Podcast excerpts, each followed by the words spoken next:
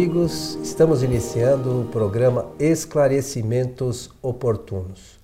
Hoje, para nós aqui do, do, programa, uma data especial que, e que vamos falar sobre Allan Kardec, o seu nascimento em 3 de outubro, e é algo de extrema importância para nós da humanidade entendermos a, o nascimento desse espírito que fez toda a diferença para o mundo, muito, muito embora ainda não tão compreendido pela maioria, mas no futuro, com certeza, ele vai ser, receber aquilo que merece.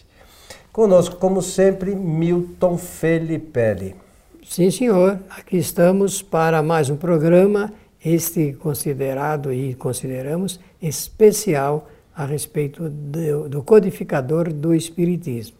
Pela oportunidade, desejar a todos os nossos ouvintes e espectadores que os bons espíritos nos ajudem sempre. Milton, Sim, você senhor. que é um estudioso, eu estudo um pouquinho, você estuda bastante Não. a doutrina espírita e há muito tempo. É, você conhece bem todo esse trabalho rea, realizado por Allan Kardec.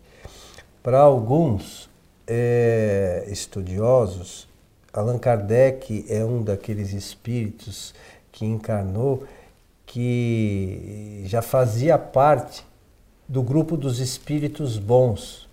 Nós ainda somos os espíritos imperfeitos, mas dado o trabalho realizado por esse espírito, para alguns estudiosos, Allan Kardec já fazia parte desse nível mais elevado do que a maioria de nós aqui encarnados. Já naquele período, a gente não pode esquecer que existem planetas que são mais evoluídos que nós e esses espíritos já tiveram oportunidade de evoluir nesses outros planetas, mas isso é para um, para um outro dia. Qual é a sua visão sobre todo esse trabalho de Allan Kardec, Milton, sobre a sua estatura espiritual para poder ter realizado tudo isso que ele realizou? Olha, eu começo por eu começo por estagiar na fase em que ele foi eh, estudante. Não vou demorar, mas temos que registrar o fato dele ter pertencido ao quadro de alunos é, do maior pedagogo que a história conheceu, que foi Jean-Henri Pestalozzi.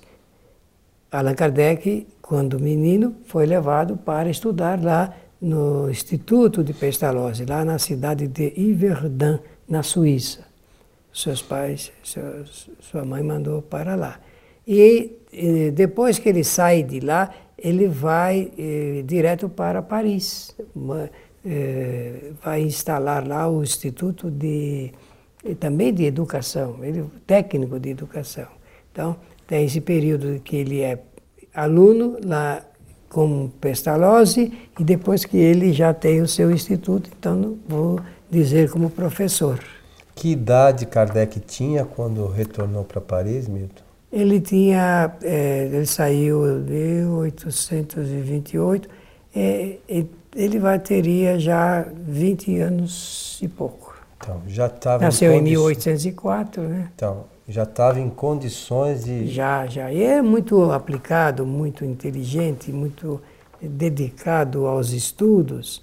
E foi por isso que o, o Pestalozzi o considerou apto para substituí-lo, ele, a ele, Pestalozzi, nas, em algumas das suas ausências, e para ele ser o instrutor da turma que ele se encontrava. Como a gente observa, ele já detinha um conhecimento não é só do conteúdo, mas é também da didática, da forma de transmissão do conhecimento. Então, lá nesse instituto, e depois, quando ele vou já fazer o salto, depois do seu casamento e tudo, ele aos 50 anos de idade, ele vai conhecer o Espiritismo vai conhecer os fenômenos que aconteciam lá em Paris. Então eu coloco nesses três estágios para mostrar é, que ele, uh, fazendo coro com o que você estava falando, ele já está preparado para uma nova missão na sua vida, né? um espírito preparado, muito dedicado. pela, tanto pelos biógrafos como para as manifestações eh, de pessoas da época, eu reconheci como uma pessoa bondosa, bondade. Então a bondade é uma excelência muito grande para qualquer tipo de tarefa missionária. Né? Então é, eu quero aproveitar hoje de nós conversarmos a respeito do legado de Allan Kardec. É, tudo isso que do ponto de vista histórico é importante e é, um dia a gente pode esmiuçar.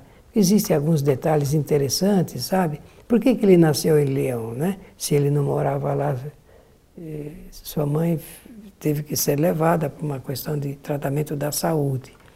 E, então, eh, eu gostaria da gente abordar sobre o legado de Allan Kardec. Tá, mas lembrar que ele nasceu e estudou, ele era então Hipólite. Ah, Hipólite. Hipólite Leão Denisard Rivail era o nome dele, ou Rivel, mas em, lá na, em Paris os franceses chamam de Rivail. E depois adotou esse pseudônimo, pseudônimo de Allan Kardec, Kardec, como sabemos, quando começou a fazer um trabalho é, objetivamente. Foi um espírito que fez, fez comentários a respeito de reencarnação anterior dele, eh, nas Galhas, eh, no, junto do, dos druidas, e que ele era, tinha sido então um sacerdote druido, druida, e, e que ele eh, tinha o nome de Allan Kardec. Ele, então, por sugestão eh, do, espírito. do, espírito. ele usou desse pseudônimo de uma encarnação anterior para poder publicar as obras espíritas. Com isso, ele queria se esconder realmente do assédio, porque ele era conhecido, não é? um professor, pedagogo, havia publicado livros de instrução para os alunos da França, e de forma que ele, a, a, a, no fundo, eu, eu, digo que ele eh, iniciou uma revolução no conhecimento, tanto da, do ensino na França, que não é, tinha umas, era precário e depois com uma outra revolução de origem espiritual, quando ele começa a escrever os livros espíritas. Então, como você disse, ele passou a ter contato com os fenômenos que haviam das mesas girantes. Isso mesmo. Ele foi alertado porque uh, dois biógrafos de Allan Kardec dizem, escrevem, que ele pertencia à Sociedade de Magnetistas de Paris. Uh, aqueles que usavam, faziam experiências do magnetismo ou experiências magnéticas. E também esses uh, colaboradores lá, ou participantes dessa sociedade, alertaram Allan Kardec de que estavam ocorrendo mais estreitamente, mais próximo deles, uh, aqueles fenômenos é, que estava inundando praticamente a Europa, a França, é, a Alemanha, é, a Suíça e outros países, das mesas que, fenômenos de efeitos físicos, né, das mesas que dançavam, giravam nos salões lá da burguesia. Né? E depois há uma fase em que essas mesas é, respondiam por batidas com o pé da, da, da mesa às perguntas que eram feitas por pessoas lá pertencentes à, à sociedade. Então, Kardec, a partir daí, começou a, diferentemente da maioria que tinha isso como uma diversão, o Kardec começou a ter isso como alguma coisa científica, né? Porque respostas inteligentes tinham que vir de, de alguma coisa que fosse inteligente, não poderia vir do nada, não é isso? É isso mesmo, ele pensou assim porque ele observou, observou, observou e concluiu então que as mesas não podiam se locomover sem que por trás de, desse fenômeno houvesse, a partir do momento que ele viu que não havia é, nenhum truque né, daqueles que participavam, ele situou todo, toda essa possibilidade, então ele chegou à conclusão de que de fato elas se moviam, respondiam perguntas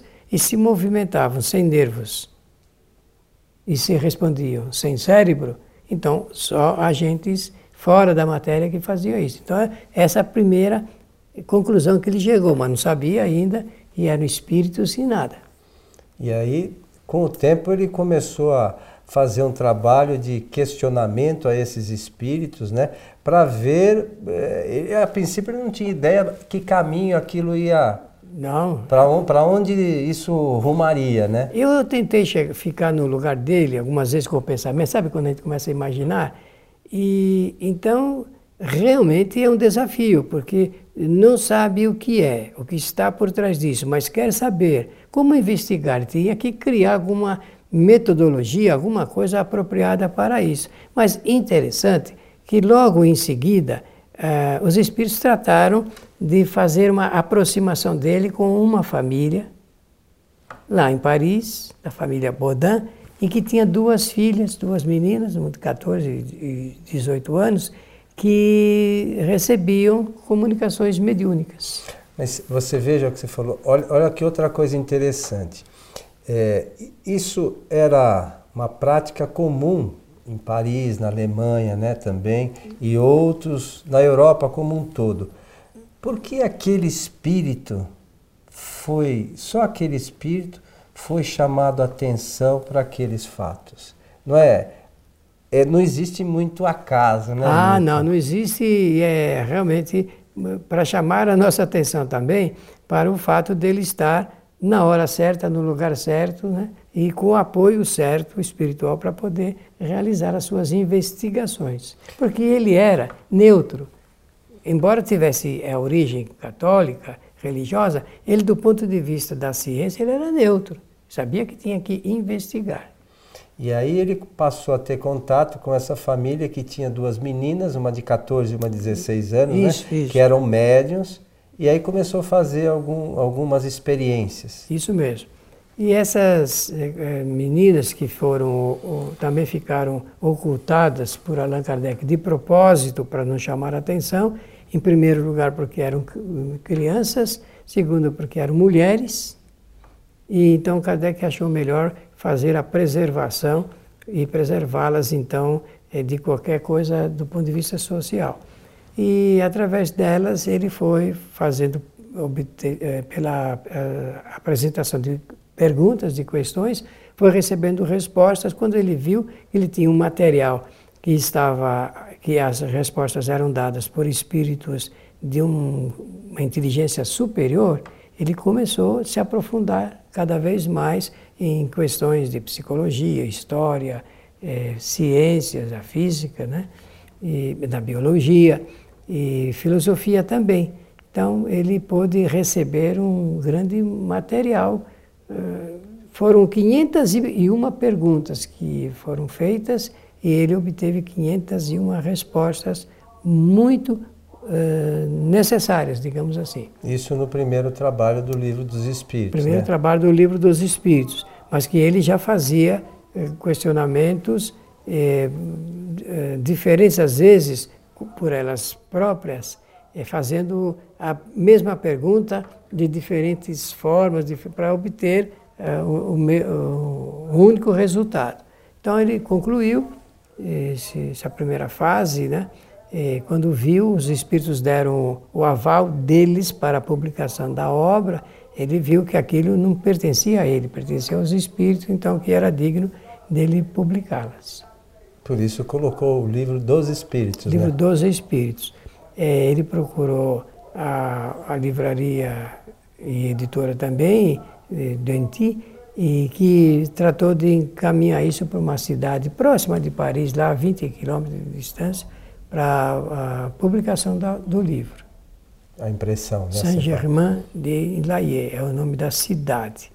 E, e recebeu, e foi surpreendente a quantidade de exemplares que ele vendeu. E tem-se como lançamento 18 de abril de, de 1857. Isso mesmo. Essa é a data é, de nascimento do Espiritismo pela edição pública do livro é, dos Espíritos. E a partir daí Kardec desenvolveu um ele trabalho. Ele continuou, continuou. Ele, de fôlego, como você diz. Aparece né? uma terceira médium aquelas duas saem do cenário, aparece uma terceira médium e ele vai repassar por essa terceira médium, revisar todos os temas e através dessa médium que chamou Celine Jafé, é, vai receber então uma quantidade surpreendente de respostas novas que ele tinha. Além do que, ela também ofereceu para ele 50 cadernos que ela tinha de comunicações particulares. Então, ele, num paciente, trabalho de seleção, cotejamento, classificação, sistematização, percebe que tem ali um acrescentamento do livro dos Espíritos. Então, de 501 perguntas, em 1861 ele vai publicar a segunda edição com 1019 perguntas e respostas.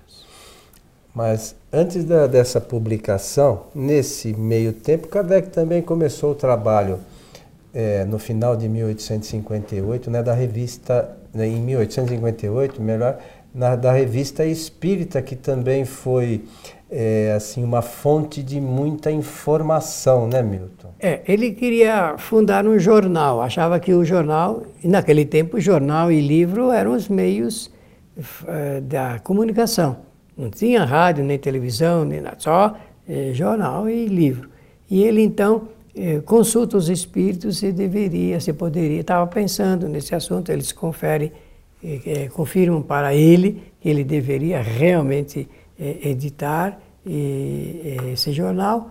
E aí nasce a ideia dele publicar com o nome de Revista Espírita, talvez eu imagino pelo seu tamanho, e, mas tendo um subtítulo Jornal de Estudos Psicológicos. E é publicado, é, começa a publicação em 1858, no dia 1 de abril. Detalhe, até a sua desencarnação, Allan Kardec não parou essa, essa revista. Foi publicada é, ininterruptamente. A última foi de março de 1869. É isso, é isso, mesmo, março de 1869. Ele desencarna no dia 31 de, de março, março, mas ele já tinha deixado pronto esse número de março. E ao longo é que a gente começa a falar, né, o tempo vai passando, e ao, depois disso uh, vieram diversos outros é, materiais, né? Olha, pela médicos. ordem, eu penso, eu posso dizer assim, no ano seguinte ao lançamento é, da revista Espírita, ele, então, por necessidade, já que não tinha uh, mais condições físicas de uh, receber pessoas na sua casa, ele uh, propõe lá a constituição da uh, Sociedade Parisiense de Estudos Espíritas. Então, no ano seguinte, 1859, a, então, pela ordem, ele publica a primeira edição do Livro dos Espíritos, 1857, segunda e 61, mas antes, logo depois da publicação do Livro dos Espíritos, em 1857 e 58, ele publica um livro Instruções Práticas das Manifestações Espíritas. O objetivo desse livrinho, esse manual, era uh, fazer, uh, dar noções de organização, direção e funcionamento de grupos espíritas para o exercício da mediunidade. Veja o pensamento uh, de planejamento dele, não é? E, esse livro depois deixa de existir porque em 1861 ele reúne todo o material, faz um acrescentamento, um texto muito bem feito. Ele é um professor, então sabe como vestir isso didaticamente. E publica o livro dos médiuns, 1861.